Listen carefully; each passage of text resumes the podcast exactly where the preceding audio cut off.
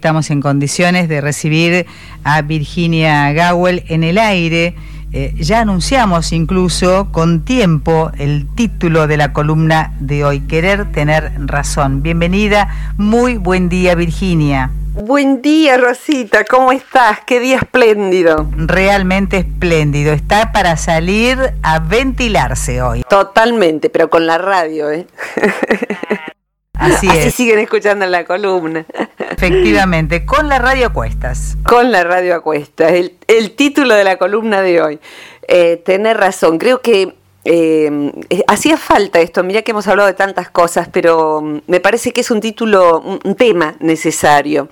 Porque hace, sabes, a la, a la médula de los vínculos. Eh, y me gustaría abordarlo desde las dos maneras. Lo que significa forcejear para tener razón y lo que significa eh, cómo un vínculo se malogra cuando uno no da la razón al otro. Así que me gustaría ir por las dos orillas, ¿querés? Bien, ¿cómo no? Bueno, mira, eh, en principio el tener razón, la idea de tener razón, siempre viste que remontarnos al lenguaje, a de dónde viene una expresión, una palabra, echa un poquito de luz al asunto. Eh, una de las posibilidades de ese tener razón, la importancia de dar la razón, eh, es eh, quienes pierden la razón, los locos, ¿no? Perder la razón. en verdad, querer tener razón o dar la razón se mm, asienta en la idea de que, de, que se pone en juego el criterio de realidad de la persona. O sea que es la cordura. Eh, decir que alguien ha visto algo, sintió algo, le pasó algo, y no darle la razón de que eso fue cierto, es negarle su criterio de realidad. Em, y eso significa decir, está loco, está loco. De hecho, loco es, viene de la física, es algo, una pieza que está loca, gira loca en una máquina, gira sin tener sentido con el resto de las demás piezas que hacen que esa máquina produzca determinada cosa, churros, por ejemplo, X cosa. Entonces, una pieza que gira loca mm, perdió sentido. ¿eh? Entonces, no tener razón, perder la razón, no dar la razón, todas esas expresiones se juegan. Eh, y tanto querer siempre tener razón como nunca ceder eh, eh, para, para, darla, bueno, que, es la otra cara, ¿no? Querer siempre tener razón, no ceder la razón al otro, pelearse por temas de razón, eh, aceptar siempre que el otro tiene razón, esa es la otra cara. Aceptar que uno no tiene razón y cederlo, bueno, dejarlo, dejarlo que tenga razón. son todas problemas vinculares. ¿A qué me refiero? Cuando dos personas siempre tienen como problema querer tener razón, eh, es decir, que se, se dirime quién de los dos es derrotado, porque ya no se trata en nuestra sociedad casi nunca de que si no tenés razón estás loco. Si no tenés razón, sos estúpido, estás mal informado, em, sos necio, eh, mirás las cosas torcidas, las mirás de un solo lugar. De hecho, esto es un fenómeno que no es nada más que interpersonal, es global también. De algún modo, cuando hay una puja tan grande entre ideas o ideologías, eh, países fragmentados por tomar una decisión, como fue o está siendo en nuestro país todavía, porque esto no termina aquí, el tema de si aborto legal sí o no. Eh, ¿Cuál de los dos tiene razón? Hay un momento en que lo que se dice carece de toda razonabilidad, inclusive para sostener la razón. Es curioso eso. Carece de toda razonabilidad. Se defiende el tener razón dentro de razones totalmente irracionales. Lo que irracionales, no, no son irracionales, son o emocionales o instintivas, son creencias. Dos países, un país que está dividido no necesariamente Argentina, ¿eh? esto sucede más frecuentemente de lo que creemos, por dos facciones políticas. Una de las dos quiere tener razón. Y de alguna manera es tan perverso en la política que todos pertenecientes al mismo país, todos pertenecientes a una clase social que en general la mayoría no es la gente con muchísimo dinero, sino los desventajados, incluida la clase media. Pero hay veces hasta que se quiere que al país le vaya mal con un partido político en cualquier época y en cualquier país, con tal de tener razón, para ver que todos los demás de la otra mitad del país que piensa lo opuesto estaban equivocados y nosotros teníamos razón y el nosotros es fuertísimo. Eh, cuando eso sucede, eh, los diálogos interreligiosos, de hecho, bueno, todos sabemos que han habido guerras por, por, por, ideas religiosas. ¿Cuál es el Dios más Dios? ¿Tu Dios o mi Dios? Entonces, tener razón puede significar te vamos a matar a vos y a todo tu pueblo, porque bendito sea mi Dios. Así de absolutamente irracional es querer tener razón. Cuando se impone un Dios en, relación a otro Dios, lo que se, se, busca es tener una razón, pero ya supremísima. ¿Quién creó el mundo y es el dueño de la verdad? ¿Cuál de los textos sagrados? Ahora, lo que hay detrás de todo eso es la primitivez de quien esgrime eso. Porque tener diferentes pensamientos y tener pensamientos eh, opuestos, pero aceptar las convergencias, las diferencias que nos pueden hacer esclarecer los unos a los otros, es lo que a nivel global, a nivel de muchos, nos vuelve ya no enemigos, sino complementarios. Eh, pienso en este momento en el querido mm, hermano David, brother David, que viene cada tanto a Argentina desde Austria, que ahora, tiene 92, que suelo mencionarlo, Rosita, que es psicólogo transpersonal, pero monje benedictino. Su primer tarea fue hace mucho tiempo, cuando él era muy jovencito, que le dieran a generar una fundación interreligiosa y ver que las distintas religiones todas tenían su razón, por llamarle razón, y que todas tenían el mismo corazón, el núcleo de cada fe era el mismo, se le llamara de una manera o de otra. Las prácticas finales, los anhelos finales, en, no en la gente fanática y desquiciada, sino en aquellos que van al centro ético, eran los mismos. Entonces, cuando quiero tener razón, no pienso en las consecuencias y quiero destruir al otro. ¿Te imaginas esto en una familia, en una pareja? No sé si aquí quieres hacerme alguna acotación o pregunta que siempre me ayude. Sí, eh, estaba pensando en el sentido eh, ambiguo del término, vos que siempre este, analizás, digamos, la raíz o la etimología de la palabra, entonces yo pensaba, eh, según el contexto en el que se pueda utilizar, ¿cuál sería el sentido en este caso? en el caso de, lo, lo interpersonal, tener razón cuando, cuando decimos tener razón, así como, como frase hecha eh, comunicacional, es la realidad es como yo digo. Lo que vos decís es que percibís mal, porque no te da la cabeza, por ejemplo, porque, no te, no, porque estás demasiado eh, em, emocionada, se te desbordan las emociones, porque no sabes pensar. O sea, querer tener razón implica una descalificación del criterio de realidad del otro. Eh, y contra lo que sea. Y hay veces en que cuando uno escucha, y como terapeuta de familia, de pareja, en algún momento de la vida, a mí me, gusta más, me ha gustado más trabajar con individuos solos y tener cinco peleándose frente a mí en una sesión de terapia de familia, me quema el sistema nervioso y hay quienes están hechos en cambio para poder ayudar de esa manera. Eh, en general, cuando en una familia, en una pareja, se discute las razones y cuando además es el hábito eh, común discutir por quién tiene razón, casi siempre el argumento que se está debatiendo no tiene ninguna importancia. No tiene ninguna importancia. Si el huevo frito tiene que ser redondo o tiene, puede, tener bordecitos, si hay que hacerlo con el molde o no hay que hacerlo. Pero si mi mamá lo hacía con el molde, ¿no ves que queda mucho más estético en la mesa? Pero no, porque de esa manera vos pones plástico, ¿no? Y ahí están dos peleándose como si estuvieran decidiendo quién, eh, quién va a solucionar el hambre en el mundo. ¿Cuál es el problema? No es el objeto de discusión. Con mucha frecuencia es la adicción a tener razón. Hay personas que tienen adicción a tener razón, hay personas que tienen adicción a la pelea.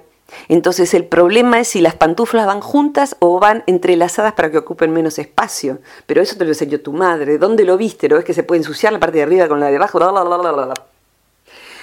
¿Qué hay ahí? Ganas de pelear. aunque quieran amarse y aunque quieran tener una vida pacífica. Hay un hábito de pelear. Hay una, cuando digo ganas de pelear, cualquiera lo negaría. Lo que hay es en la sangre ganas de pelear, esa abstinencia de conflicto, hay necesidad de conflicto, porque quizás es lo que afectivamente la persona aprendió o porque viene con una carga de conflicto muy alta de la calle y la distribuye o en su oficina o en su familia o en su pareja. Entonces eh, se vuelve una persona que siempre quiere tener razón, se vuelve inconvivible. Y si se juntan dos, ni te cuento. Entonces, allí lo que se pone en juego cuando, a ver, yo procuro eh, trabajar sobre mi persona, sobre mis emociones y eso es lo que tengo para ofrecer. Yo no soy una maestra, soy una persona soy una laburante del mundo interno. Mi papá laburaba con piezas de tornería, yo laburo con la tornería mía está dentro. Y la primer pieza soy yo, eh, con todas mis limitaciones. Trato entonces de trabajar con mi ego, porque el ego lo tenemos todos.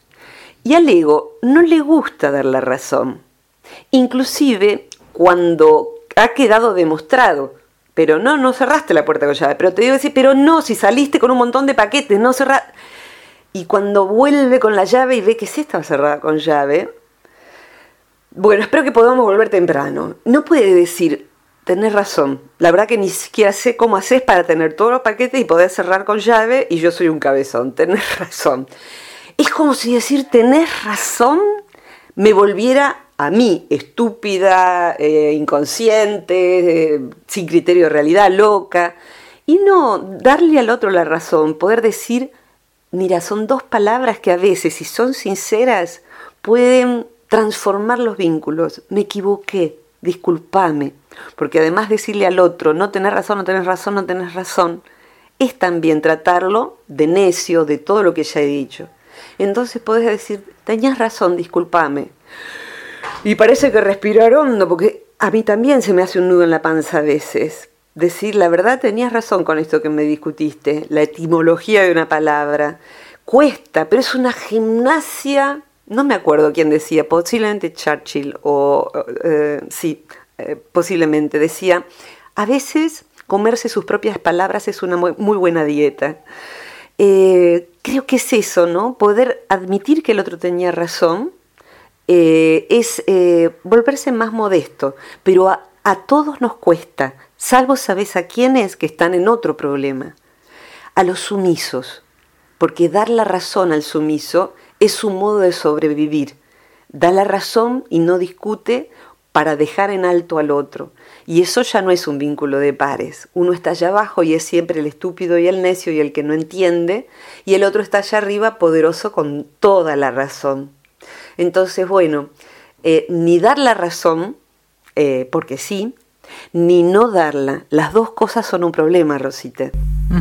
Eh, te digo que he sido mm, testigo presencial de, discusiones, de, decir, por ejemplo, ¿por qué no sos capaz de decir tenés razón? Exactamente, exactamente. Cuando hay una situación ya de peso en donde eso no es dicho, eh, corroe la relación.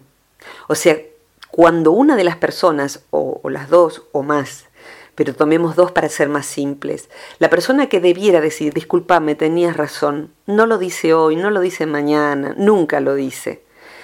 Eh, hay un, es como la gota de, agua quebrada a la piedra, eso va erosionando, eso va erosionando, porque uno ve que el otro está viviendo en su estructura, en su ego, y es una cuestión, si se quiere, de educación básica, poder decir, discúlpame, tenías razón. Creo que una relación de padre-hijo, e de pareja sobre todo, de amigos, evoluciona cuando ambas partes advertimos que ambas somos ignorantes en distintas cosas. Entonces evolucionamos desde el cariño porque aprendemos del otro. Un papá aprende de su hijo, siempre y cuando el hijo aprenda también del padre. Entonces esos son vínculos altamente, emocionalmente con un alto nivel de eficacia.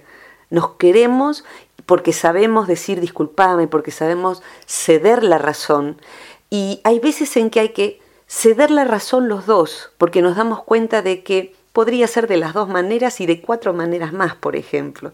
Entonces, ni de una ni de otra, sino de muchas más. Déjala a ella, que haga como ella aprendió y le gusta, y déjalo a él que haga como a él le gusta, por ejemplo. Entonces, se pueden en ciertas cosas negociar, ceder. Eh, hay un terapeuta eh, que se llama John Wellwood, que es de la línea transpersonal, que vos sabes que es la que yo sigo desde hace años, eh, que lo que dice es, por ejemplo, en un vínculo, evaluarlo como si fuera un recipiente. Entonces, en ese recipiente, esta diferencia en la que no podemos coincidir, ¿cabe o podemos ponerla dentro del recipiente que le llamamos vínculo. Por ejemplo, decir, bueno, nos gusta ir a la sierra, a mí y a él al mar. Y bueno, podemos negociarlo o por eso nos separamos. Si no, podemos negociarlo. Entonces, eh, a ella le gusta eh, ser infiel y a él, él quiere un vínculo de fidelidad y por ahí no se puede negociar entonces, porque es un valor demasiado alto, entonces no es posible un vínculo. A él no le gusta trabajar y ella que ponga el dinero y no, no es un vínculo negociable. En algunas parejas sí, en esta no. Entonces, bueno, uno va viendo en este vínculo, se puede esto, pero cuando la negociación es que él siempre tenga razón y ella siempre ceda o al revés, es un vínculo que termina siendo algo viscoso, algo no sólido, algo donde alguien queda sometido al ego del otro y no sirve. Así que ejercitarse en el, en el, el bajarse del orgullo. El orgullo no es bueno. El orgullo que eh, eh, eh, el, amor propio. El amor propio es enemigo del es, es básicamente propio amor, pero en un sentido no saludable. Y es enemigo del amor. El amor propio es enemigo del, del, amor. El orgullo, la dignidad, si querés. La palabra dignidad es otra cosa. La palabra dignidad es otra cosa. Pero el amor propio es del ego, no vale gran cosa. La dignidad de la esencia es decir, no me trates así porque yo no me merezco que me traten así. Eso es dignidad no voy a permitir que, me avasalles, por ejemplo, eso es dignidad. Pero el amor propio, todos lo sabemos, esto que yo estoy diciendo, tiene un sabor, el, no querer ceder y el tener un amor propio muy fuerte, tiene un sabor medio asquerosito, pero lo queremos y nos cuesta muchísimo. Pero cuando ejercitamos la emoción para poder decir, lo siento, tenías razón. Así que me cuesta decírtelo, pero tenías razón, hasta se puede apelar al humor. Es cierto, tenías razón. Rosita.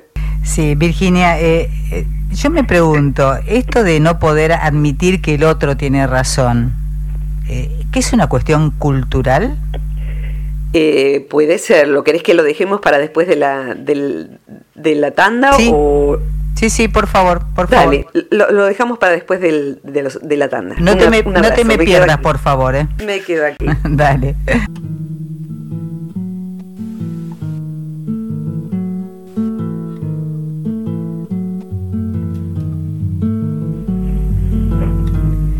Y no los hacemos esperar tanto, ¿eh? Hola, Virginia. Olita, aquí estamos otra vez.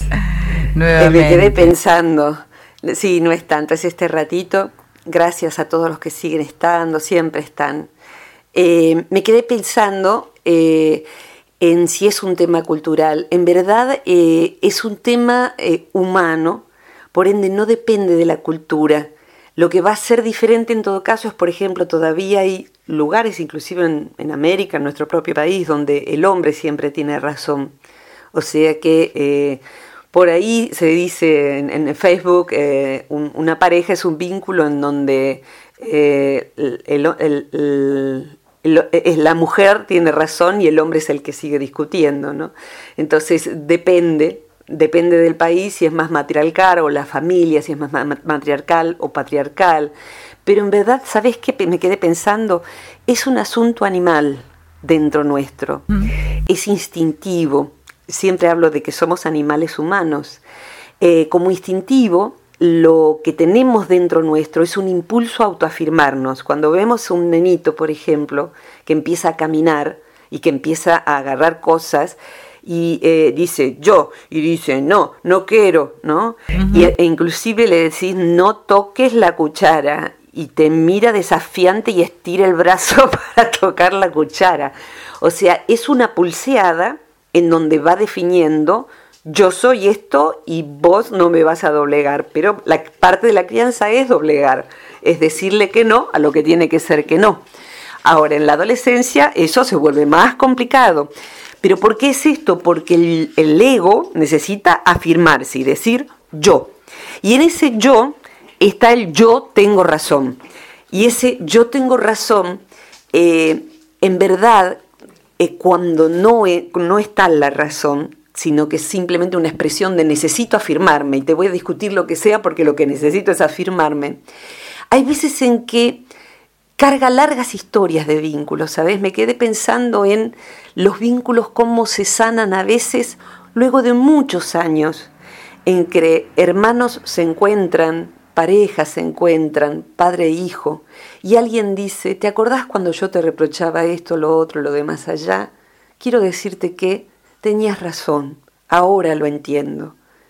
¿Te acordás cuando yo me justificaba diciendo que no, que esto, que el otro? Porque la justificación también tapa la falta de razón, la falta de estar en lo cierto, la falta de estar obrando adecuadamente. Que yo, que yo me, me decía que vos no me comprendías. Tenías razón, Mirá hacia dónde fue a parar mi vida. Esto lo he visto muchísimo en personas con adicciones. Entonces alguien le dice, es mucho, es mucho eso. No, vos no entendés nada, vos sos de otra época, vos porque no tomás nunca vino, vos porque no fumás, o vos porque no entendés a los jóvenes. Y después cuando se desbarranca a causa de poder decir, tenías razón, es parte de la recuperación, no solo en una adicción, del tema de la adicción, es parte de la recuperación de un vínculo. Hay veces en que uno está sencillamente equivocado. Y la palabra equivocado también es interesante porque es, eh, son dos voces que siento de mí y siento en mí y siento que las dos son equivalentes. Vocar es el bochere es, la voz, ¿no? X es igual. Entonces siento, soy, estoy equivocado porque estoy entendiendo como verdadero lo falso y lo falso como verdadero tomarme esto no me hace mal. Si hasta los médicos dicen que hay que... Entonces uno justifica con un montón de cosas para qué? Para tener razón y seguir con la misma vida que uno tiene. Eh, y en verdad, cuando han pasado muchos años y uno se da cuenta de que uno estaba equivocado y que dañó, poder volver sobre sus pasos y decir, tenías razón, o nos hemos distanciado por una tontería, yo a veces escucho eh, discutir, eh, desde joven me, ha interesado las discusiones de, deportivas en nuestro país, sobre todo de fútbol, ¿no? Eh, y alguna vez he mencionado esto, que parece que si uno no conociera el idioma están debatiendo cómo ordenar la economía del país y que todos tengan educación equivalente. ¿Y qué está pasando ahí? El partido fue 2 a 1, qué sé yo, lo que fuera, Boca River o el partido que fuese, el, equipo que fuese. Pero la discusión es, vos no entendés, el árbitro, cuando, vos viste cuando esto, y están ahí discutiendo si el árbitro se rascó la nariz justo en el momento, y entonces cuando silbó y puso la tarjeta amarilla, no, lo que vos viste, vos ves cualquier cosa en la tele, y, y ahí están, viendo quién tiene razón, si al árbitro le picó o no la nariz. Y en verdad, ¿qué está pasando ahí? La persona como un animal que somos quiere afirmarse y tener razón. Y en verdad lo que están haciendo es descargar un montón de enojos que tienen por otras cosas, un montón de frustraciones que tienen por otras cosas. Pero hay personas que quedan peleadas por, esa, por ese tipo de tema. O por lo único que les pasa es que terminan odiándose porque lo único que hay es esas discusiones donde en verdad decir, mira cómo me calenté, por esta pavada, mientras estos dos de allá, el, árbitro y, los jugadores, se llenan de, millones y millones de euros, de dólares o de pesos, y nosotros dos peleándonos entre nosotros que nos queremos por, por esta pavada. La verdad, mirá si uno de los dos muriera de un infarto ahora. Nos queremos, loco. Nos queremos y estamos peleándonos a muerte, como decimos aquí, a muerte, por algo que los demás se llenan de plata y que no tiene ninguna importancia, ninguna relevancia. Entonces, es instintivo, es descargar frustraciones, pero me gustaría poner el acento, Rosita, en la práctica de mm, dar la razón cuando es corresponde, porque es de dama y de caballero, es de buena persona poder decir me equivoqué, o reconsideré esto y me doy cuenta de que esto tal como yo lo veo, puede ser que sea como yo lo vea. Pero esto que vos me dijiste, y que me molesta porque me quita a mí de mi, de mi seguridad de que las cosas son como yo las veo, me parece ahora, te tengo que decir, muy interesante. Me parece que es muy interesante. En educación, ¿sabes? Cuando hice eh, formación en educación a distancia, eh, no sé quién decía mm, una frase que es, si yo tengo una moneda y te doy una moneda, y tú tienes una moneda y me das una moneda, ambos tendremos una moneda. Pero si yo tengo una idea y te doy una idea y vos tenés una idea y me das una idea, ambos podemos tener dos ideas. Y yo agregaría, o tres, juntando la idea tuya y la mía. Es que es una disposición a no pelear, una disposición a no vincularse desde el ego, eh, una disposición a no dejarse someter tampoco por el que siempre quiere tener razón, ocupar el propio puesto. Y si en un vínculo a mí me toca ser siempre la que no tengo razón y la que soy la tonta que no ve, la verdad que no me interesa ese vínculo, no, no me quedo ahí, no, no, es, un vínculo equitativo de pares. Entonces, eso me parece, yo lo he recibido amorosamente de, de, terapeutas muy buenos que he tenido, no muchos, pero tres sí, dos, tres, y la actual terapeuta sin duda, de poder decir, ¿sabes que en lo que te dije la otra vez? Me parece que lo que vos dijiste tenía más razón que lo que yo te dije. Eh, porque terminé viéndolo, por qué vos decías lo que decías, y yo te dije algo y la verdad es que me parece, o poder al revés, que el terapeuta diga algo y yo decir, no, no, yo no lo veo así, no lo siento, no siento que sea verdad eso, no siento que sea mi realidad. Y después decir, sí que lo siento y me duele tanto que no tolero que me lo diga. Entonces, es un tema para investigarlo eh, muy profundamente. Yo diría que si a alguien le cala este tema, lo lleve al día a día, sus vínculos, revise, vuelva sobre sus pasos para reconocer la razón a otro, para reconocer en medio de una discusión, decir, mira, tenés razón en esto, esto otro yo por ahora lo veo de esta manera, no me parece que amerite discutir. A veces hay que discutir, claro, pero la mayoría de las veces no, Rosita. Y las guerras son eso, es esto llevado exponencialmente a la enésima, ¿no? Ahora uno puede eh, comprender que en una discusión cuando se, se cuadra, digamos, uno tiene que hacerlo de una manera adulta y poder en, en todo caso aceptar o admitir que eh, hay razones, ¿no es cierto? Las dos personas exponen su propia razón, pero hay que llegar a una conclusión. A veces sí, a veces sí y hay veces lo que yo he encontrado es, eh, no voy a discutir por esto, no, no voy por ahora yo pienso así y está bien que vos pienses así. Yo, yo evalúo, la verdad, eh, yo no, no, no, no, soy carente del impulso a discutir, ¿eh? o sea que, sobre todo si es para tener razón y, y eh, evaluar un tema intelectualmente o lo que sea, sin duda que sí. Pero fíjate, ves, ahora pienso en un ser querido eh, que tiene pensamientos muy diferentes de los míos, algunos pensamientos puntuales que son radicales, o sea, como decirte a los perros de la calle habría que matarlos a todos y yo ando juntándolos a todos y buscándoles lugar, porque no podés entrar a un cajero que te muerden, que te atacan, que entonces habría que matarlos a todos. Claro, matás a, suponete que esa fuera la solución, van a seguir habiendo más perros. ¿Por qué? Porque el problema son los humanos, no los perros, porque hay que castrar a los perros, porque se tendría que ocupar el Estado, las personas. Ahora, yo no voy a discutir eso. Y, alguien podría decir, pero vos podés ser amiga siendo tan animalera como sos y animalista. Vos podés ser cercana efectivamente a alguien que mataría a todos los perros de la calle. Sí. Por empezar, porque si ve un perro en la calle, lo que va a hacer es parar en la ruta, cargarlo en el auto y ver qué puede hacer por el animal. O sea, una cosa es lo que la persona dice y otra cosa son los valores que pone en juego.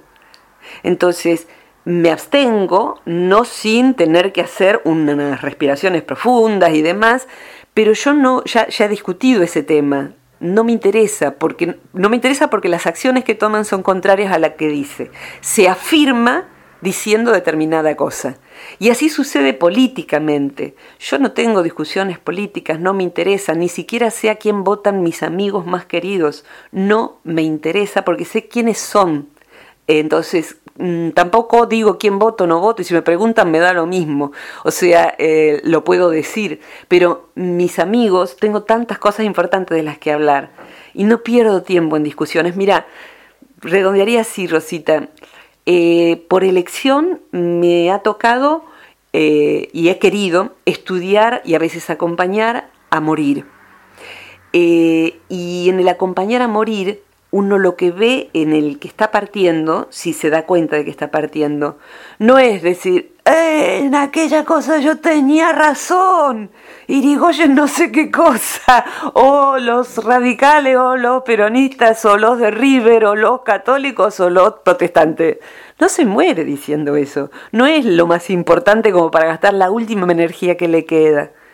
Eh, y si se muere así, qué muerte tonta, ¿no? Qué muerte, muerte, desperdiciada, porque en ese momento es para decir te amo, poder dar las gracias a todos los que haya que dar las gracias, poder decir si uno tiene miedo, poder decir lamento mucho que hayamos discutido, pasado tanto tiempo de la vida discutiendo.